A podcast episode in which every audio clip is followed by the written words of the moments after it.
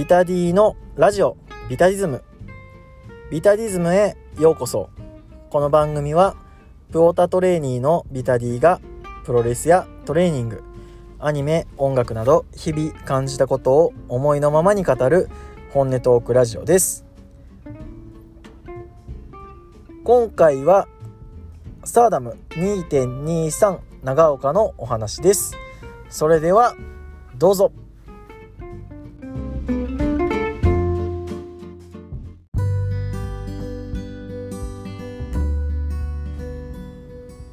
ラジオビタディズム始めていきましょう。今回のテーマはスターダム2.23長岡の話です。絶賛スターダムワールド加入中ですのでビッグマッチのチェックはしていこうかなと、えー、思っております。そんな中で今回はですね国内外で結構評判がいいと噂の、えー、長岡大会をざっと、えー、振り返っていこうかなと思います。はい、えー、長岡大会なんですけど、ま、スターダムのタイトル、ま、タイトルのタイトルマッチが4つありましてまスターダムの中でも結構ビッグマッチ扱い。で3月の両国前の最後のビッグマッチっていう扱いですね。なのでまあここで結構方向性が決まってくるっていう重要な、えー、大会だったのかなと思いますはい長岡ってね、えー、青森長岡って結構大きい会場かなっていうかんイメージなんですけどまあ組み方によってはやっぱ結構普通の体育館っぽい感じするなと。うん。この確か次の日か次の日じゃないなえっ、ー、とこの週の土日にえー、と戦場もやってたんですけどその時はもう本当にただの体育館みたいな感じに見えましたけどね。やっぱスターダムは、えー、セットの方はね結構かっちり組んでてビッグマッチ感しっかり出してきてたなと。うん、あの煙とあの火のね演出もあったんで、うん、やっぱりこのスターダムの中でもちょっと力入れてる感じはするなという印象でした。はい。では早速試合の方を、えー、振り返っていきましょう。第0試合、えー、フューチャー・オブ・スターダム選手権選手権。えー、次期挑戦者決定3バトルということで、えー、リーナと月山和歌、えー、桜井舞が、えー、3ウェイで次期、えー、フューチャーの、えー、ベルトの挑戦者を決めるということで、えー、1抜けが両国の1日目2抜けが、えー、両国の2日目という設定ですね。はい、えー、ここは、えー、6分9秒ゴリーボムで、えー、リナが月山から3つを取って1抜け。で8分6秒で、えー、桜井が、えー、月山から取って2抜けとなりました。まあ、ここの注目ポイントとしては、えー、桜井がコズミックエンジェルを離脱して DDM 入りしましたよという話の中で、まあ、結構ダンス論争とかがね巻き起こっていたんですけどまあ、試合展開的にはやっぱリナーのうまさがね、えー、光る試合だったのでやっぱりキャリアのね差がでかいなと。うん。1人だけ、まあ、15、ん ?16、7か。うん。高校1年生の年ですかね。高校1年生の年？高校生になる年かな中 3? くらいなんですけどやっぱり3年以上3年近く この辺曖昧っすねあのまあそこそこのね年数のキャリアがある選手なので築山櫻井ともにまあ動きでは圧倒してたのかなとまあこれこでリナが一抜けするのは間違いない。で、えー、裏切られた築山と櫻井の一騎打ちの、えー、展開を見して、えー、最後はまあ、桜井が築山から取って、えー、築山連敗記録更新みたいなね感じなんですけど、まあ、この小津園から、えー、DDM への移籍っていうのは桜井をフォーカスしてるように見せかけて実は結構築山プッシュなんじゃねえかという気が僕はしてるので、まあ、2人ともそんなに動きがこう急激に良くなるっていうねわけじゃないんですけど表情作りとかは築山すごく良くなってると思いますのでちょっと注目ポイントかなと思います。対する櫻井はやっぱりね砂かけて出てった以上は自分が見せるものは見せないとねあの跳ね返されますんで結構プレッシャーかかってんじゃないかなと思うんですけどまあここはねまあどうなろうまあ面白くなったらいいかなぐらいな、えー、感じで見れました。はい。えー、ここから本戦ですね、えー、第1試合。フューチャーオブスターダム選手権試合、えー、王者花南対、えー、挑戦者甲賀桃は5分20秒バックドロップホールドで花南が防衛に成功。です。愛知大会のレビューの時も言ったんですけどハナンがめちゃくちゃいいです。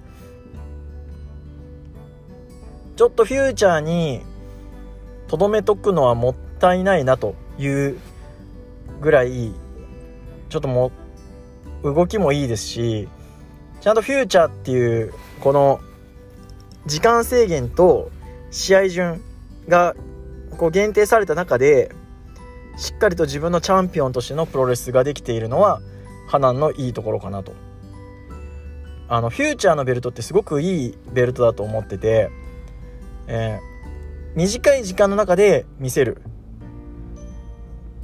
っていうのをまあ第1試合とかね。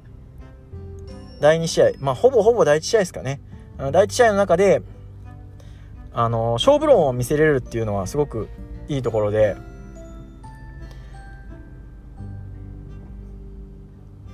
どっちが勝つかこう結構分からず見れるっていうのはこの第1試合でフューチャーのベルトがかかるっていうのはすごくこう1試合目から分かる予定調和みたいなものが少しなくって面白いなと思ってます。その中での花年の王者像っていうのはすごくいいですね。まあ両国ではね、えー、1日目にリナ2日目がまあ防衛すればえー、桜井となりますけど、まあ、ここは2つとも防衛できるんじゃないかなと僕は思っております。まあもしかしたら桜井が、まあこの出たね、勢いで取るっていう可能性もあるんですけど、まあちょっと現状の桜井が取るにはちょっと厳しいんじゃねえかなと、はい、思っております。えー、第2試合。タックマッチ渡辺桃ルアカ組対えー、レディシ林下歌美は、えー、7分34秒冷凍庫爆弾からの片エビ固めで、えー、大江戸対ルアカ組が取っておりますはいえもものねキックがやっぱりヒールターンしてからね違うなという感じがしますプロレスっていうのはやっぱりキャラクタービジネスだなと思わされるところが結構大きくてあのキャラからねあの選手を味付けしていくっていうのはすごく分かりやすいところかなと思います。もともともしかしたら同じような威力で蹴ってたのかもしれないんですけどやっぱりそういうあの安住を怪我させて欠場に追い込んだみたいなそのキャラ付けから見るとやっぱりそのやっぱももの蹴りちょっとやべえなみたいな感じになってくるのでこうやってこうキャラクターナイズをするのが今のスターダムっていうのはすごくうまいなと思います。えー、レディー C がこレディー C はここが、えー、復帰戦ちょっと体調崩してて、えー、欠場してたところを復帰戦。で宇多美も、えー、ちょっと前に2週間ぐらい欠場してて、えー、久々ということで。まあどっちもそんなに えー、コンディションが、えー、グッドではないと。いうところになるとやっぱり大江戸隊の、えー、連携の良さっていうのはすごく目立って、えー、ほぼほぼクリーンフォール、うん、こう大江隊なんですけどそんなにこう反則ありで勝つって感じじゃなくて、えー、普通にクリーンフォールを取っちゃうっていうのはまあ大江戸隊をもうちょっとね押していくというかもうちょっと大江戸隊に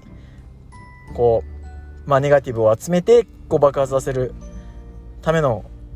こうためなのかなと思わされる感じですね。はい、えー、第3試合。中野タム岩谷真由組対、えー、不機嫌です鹿島咲組は、えー、10分4秒、えー、ムーンサルトプロレスからの片指固めで、えー、岩谷が、えー、鹿島から取っております、えー、タムと岩谷の越境タッグですね。もともとは鹿島と岩谷のシングルをやるっていうえー、カードになってたんですけど、えー、鹿島がそれではつまらんだろうということで、えー、タムと不機嫌さんを、えー、ダークマッチから、えー、引っ張り上げて、えー、タックマッチにしましたよと。まあ、タムと岩谷の、えー、連携に関しては連携はそんなにしないんですよね。うん、やっぱり別ユニットでやっててしかも、えー、タムはスターズから、えー、離れてった岩谷が離れてったというところでそんなに連携はしないんですけど連携は少なめながらもたまに出る連携は確実に息を合わせてくると。そういうところで接点はないんだけど交わったらしっかりと息が合うっていうね。やっぱりお互いを意識してるっていうのが見えてすごくいいタッグだなと。うん、なんというか離れてててもつながりの強さはあるんだなという感じですね。えー、鹿島はね鹿島不機嫌です組はまあ不機嫌さんはねいつも通りなんですけど鹿島がこうキックを見せたりとかこう隠し刀をちらつかせる感じでね、まあ、鹿島の戦い方としては基本的には、えー、まあ、隠した相手には、えーえー、フェイスバスターとかでね勝ったりとかするんですけどやっぱりビッグアップセットを作ってくる起死回生っていう技があるのででキックとかもいつも見せるわけじゃないんですけどあの練習したりはねしてるのは SNS で見せてるのであのやれるぞっていうところを隠し刀としてこうチラチラ見せる感じ。うん。なんでまあいつでもやれる準備はあるんでしょうね。えー、最後はね、えー、連携からの岩谷のスパートで勝ちなんですけどやっぱり岩谷となタムはこう体格で見たいなと思わされる、うん、タッグでしたね。強くつながってるからこそ隣じゃなくて体格で見たいと。まあね僕は大阪去年の大阪城ホールでねえー、タム岩谷の30分度量 度量ドローを見てるのであれの続きがねやっぱ見たいんでちょっともうちょっとねの間は体格にいてほしいですね。はい。続きまして、えー、第4試合、えー、DDM 対決ですね、えー、レオ国の前哨戦6人タッグマッチ、えー、姫か舞か首里組対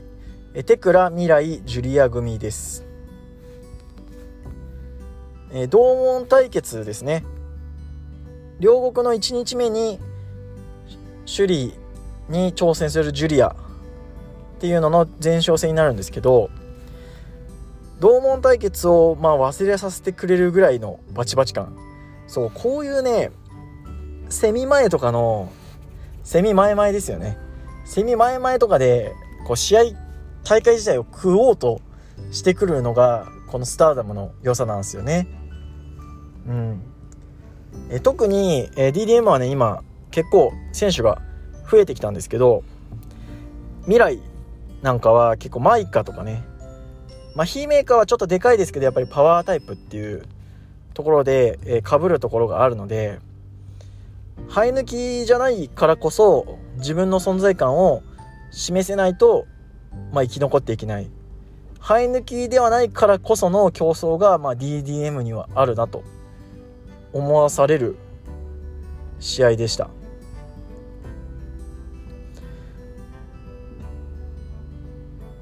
最終的にはシュリとジュリアのね、えー、対決こう対峙になるんですけどこう格闘家寄りのプロレスはシュリなんですよね。で準プロのプロレスラーがジュリアだなと。ジュリアは技を結構絞ることによってこう自分の価値を上げていくタイプ、うん、技乱発技をたくさん持って技を乱発することっていうのはやっぱりその技の一つ一つをかなりの説得力を持たせないとあの一発一発が安くなっちゃうんですけどジュリアはきっと多分そういうことを考えて一個一個絞りつつ一つ上げていくっていう作業を結構してて。で格闘家寄りのプロレスの首里はあんまりやっぱねチャンピオンなんですけどそんなにめっちゃくちゃこう受けるタイプではないので、まあ、だからこそたまに来るこうジュリアの技一つ一つの価値が上がるっていう気がしたのでこの対決は結構噛み合わせがいいなと。うん、20分前でね20分前じゃない、えー、20分で決着つかなかったんですけどまあこの3人だったらちょっとねつかないなと思わせてくれる試合でした。ここもなかなか良かったです。はい。ここまではあんまり悪い試合ないですね。はい。えー、第5試合ゴッテス・オブ・スターダム選手権試合王者葉月小熊組対うなぎさやか白川美奈組は12分28秒ダイビングボディプレスからの片指固めで、えー、王者組、えー、葉月小熊の FWC が防衛に成功しております。はい。白川うなぎの、えー、ピンク歌舞伎ですね。えー、小前のまあ賑やかし担当というか、うん。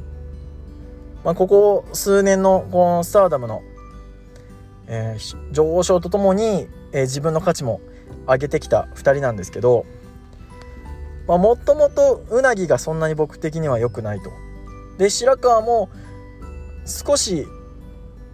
まあ欠点はあるけど少しずつ良くなってんなと。いう印象だったんですけどピンク歌舞伎のね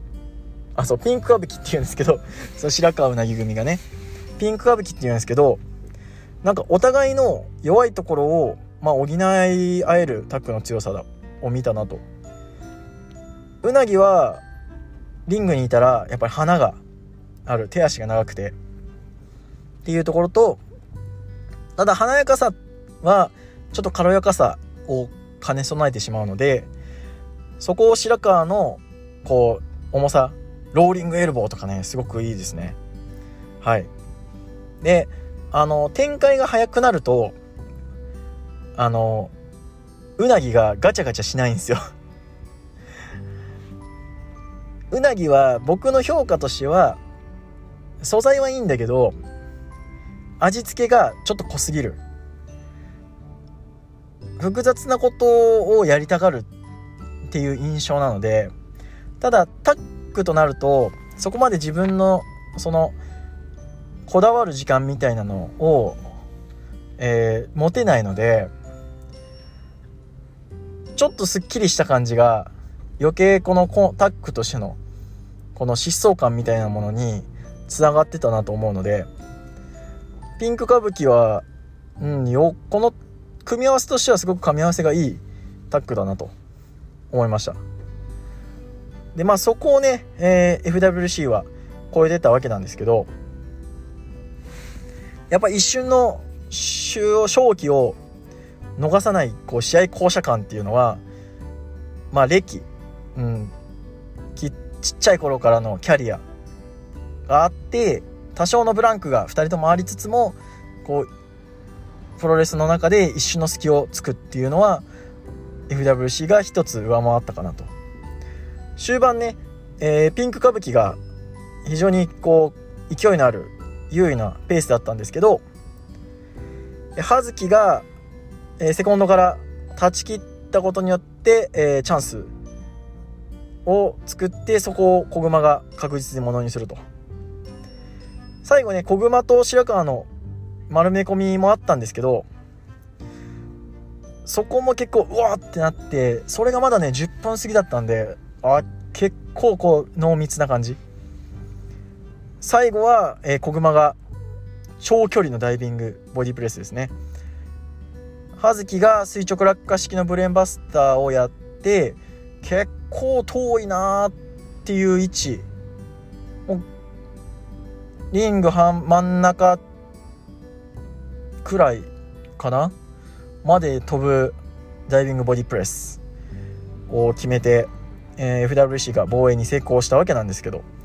まあ、この10分でねこの濃密さはなかなかだなと思います。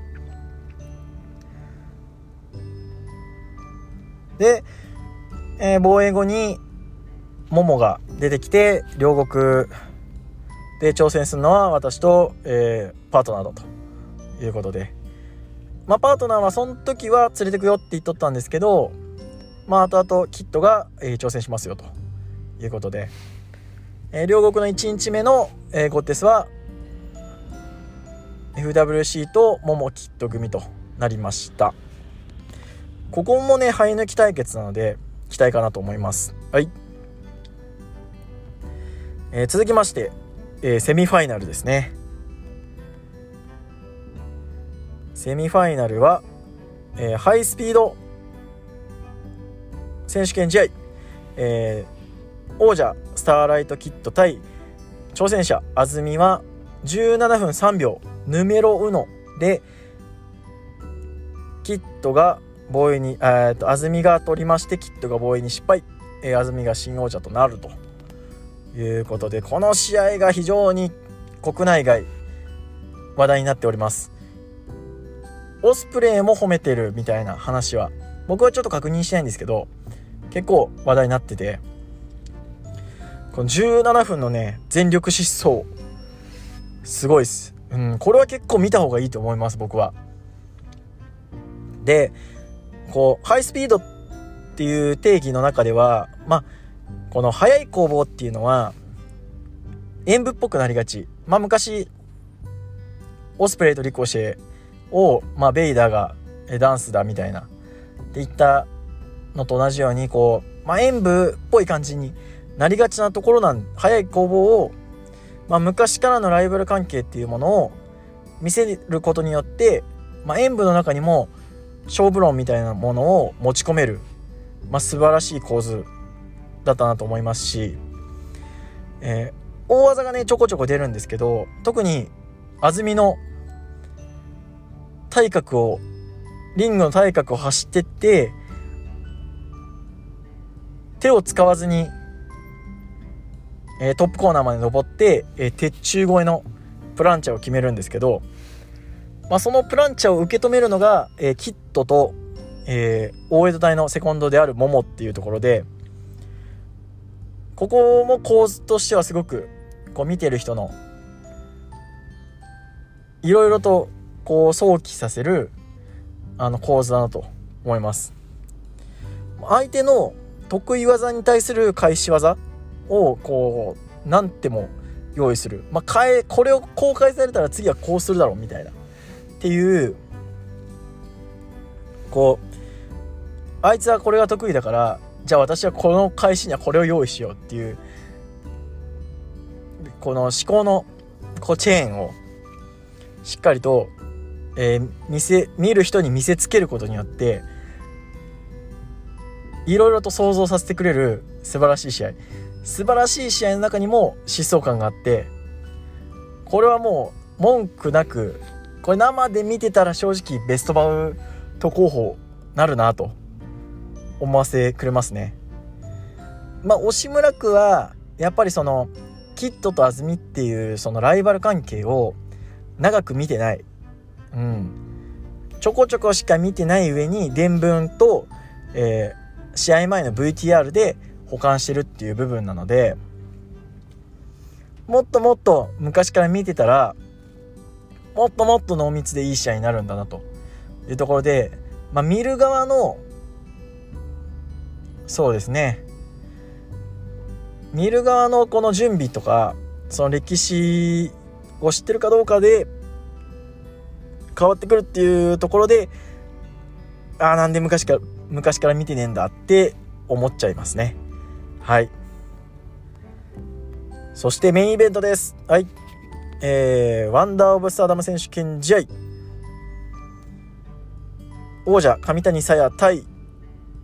挑戦者ナッツポイは21分55秒。フェニックススプラッシュからの片指固めで上谷沙耶が防衛に成功しております。はい。まず結構びっくりしたのが上谷のリング上でのでかさがすごいですね。もともと手足が長くて167センチっていう。マスターダムはね基本結構160センチ超えが多い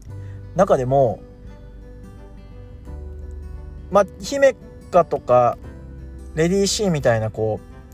うでかさを売りにしてるわけじゃないんですけどめちゃくちゃでかく見えますね。手足が長いんだと思うんですけどね。真夏っぽいがちっちゃいっていうのもあったかもしれないですけどそれでもちょっと神谷のでかさに結構びっくりします。でまあメインは結構序盤をね、えー、じっくり攻防をやるんですけどまあレスリングっぽいというかまあ地上戦？うん。こう手4つえー、そうですねヘッドロックとかやるんですけど、まあ、その中にもまあナッツボイがもともとハイスピードの王者になったりしたこともあるっていうことで、まあ、華やかさスピードを序盤戦から混ぜていくという感じです。でまあそこからはね結構ちょこちょこ、えー、試合のペースが行ったり来たりしながら中盤夏ポイが、えー、上谷をエプロンでのジャーマン。で結構優勢に進めるんですけど、えー、コーナーからのコーナーに登った上谷をジャーマンしようとするところを、えー、上谷が1回転。で逃れて、えー、走り込む。その後、えー、テイクのドロップキックを狙う夏ポイに対してフットスタンプっていうまあいぶしとかがねいぶしがよく見るいぶし式のフットスタンプですよね。で、まあ、再び、えー、上谷のムードになるんですけど、まあ、そこからはね上谷ムードになりつつも、えー、フェニックスをキャンセルさせてのなだれ式ジャーマン。夏っぽい。はい。夏っぽいのジャーマンもすごくいいですね。うん。でまあフィニッシュホールドの一つでもあるコーナーからの、えー、旋旋回式？あひねり式？ひねり式？うん。まあフェアレアルギフト。も出るんですけどまあまあそこは、えー、上谷が2つで返すと。で夏っぽいはハイスピード元ハイスピードチャンピオンらしく丸め込みを結構最後終盤ね多用するんですけど、まあ、それに上谷が、えー、抑え込みをさらにかぶせるんですけど上谷の抑え込みはあくまで、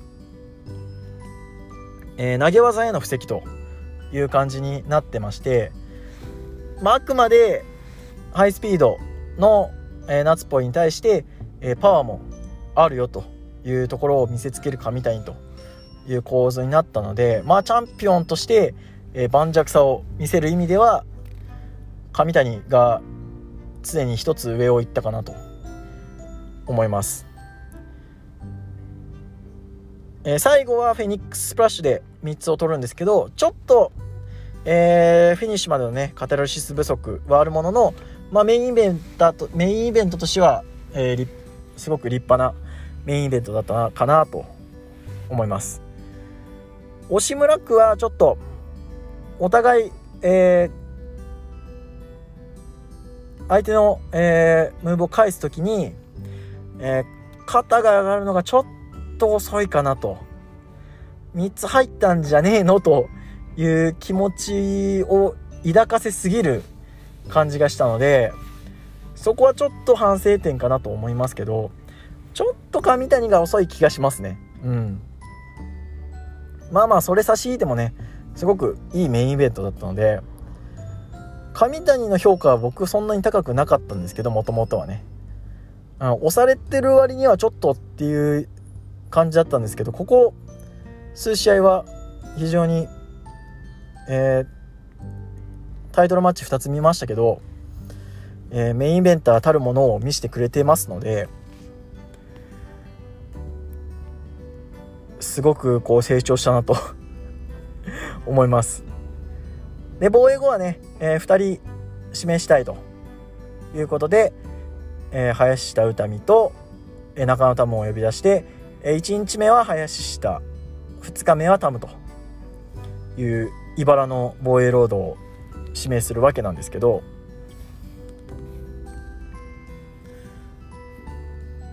まあ、前、えー、ワールドのチャンピオンの、えー、宇多美と前、えー、ワンダーのチャンピオンのタムというところで、まあ、ここをクリアすれば上谷の価値は一気に上がるなと。思いますしまあおそらくワールドがメインに据えられるという中でセミでどれだけもうメインを食っちまうような試合ができるかどうかっていうのは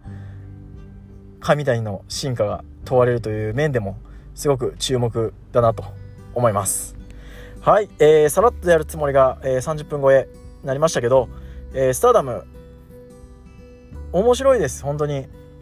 え、ちょっとねスターダムワールドの使いづらさはあるものの今んとこ月900円の価値はあるかなと思ってますんであの見てない方はね特にきっと安住は一回見た方がいいと思いますのではいあの激推しです皆さん見てくださいはい。ということで、今回のテーマトークは以上となります。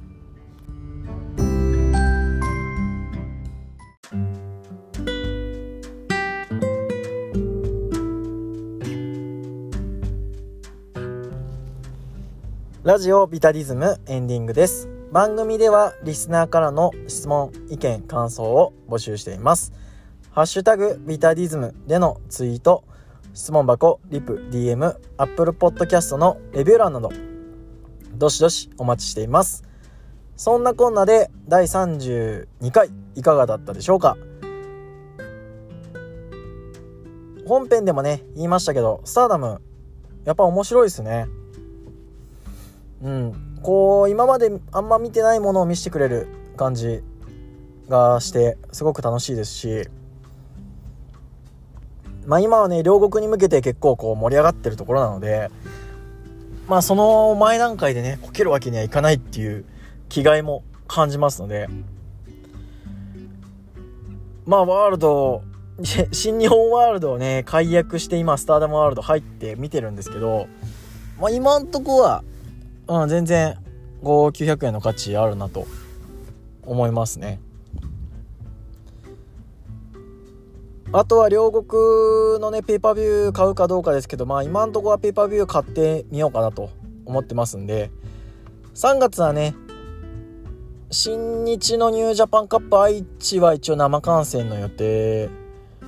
であとは家で観戦かなとなってるんですけどまあ生で見れなくても今んとこは結構楽しめてるなと思いますんで、うん。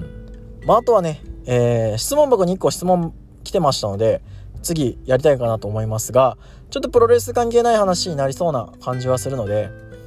まあ興味がある方は聞いていただけたらなと思います。ではでは今回は終わっていきましょう。この時間のあなたのお相手はビタディでした。さようなら。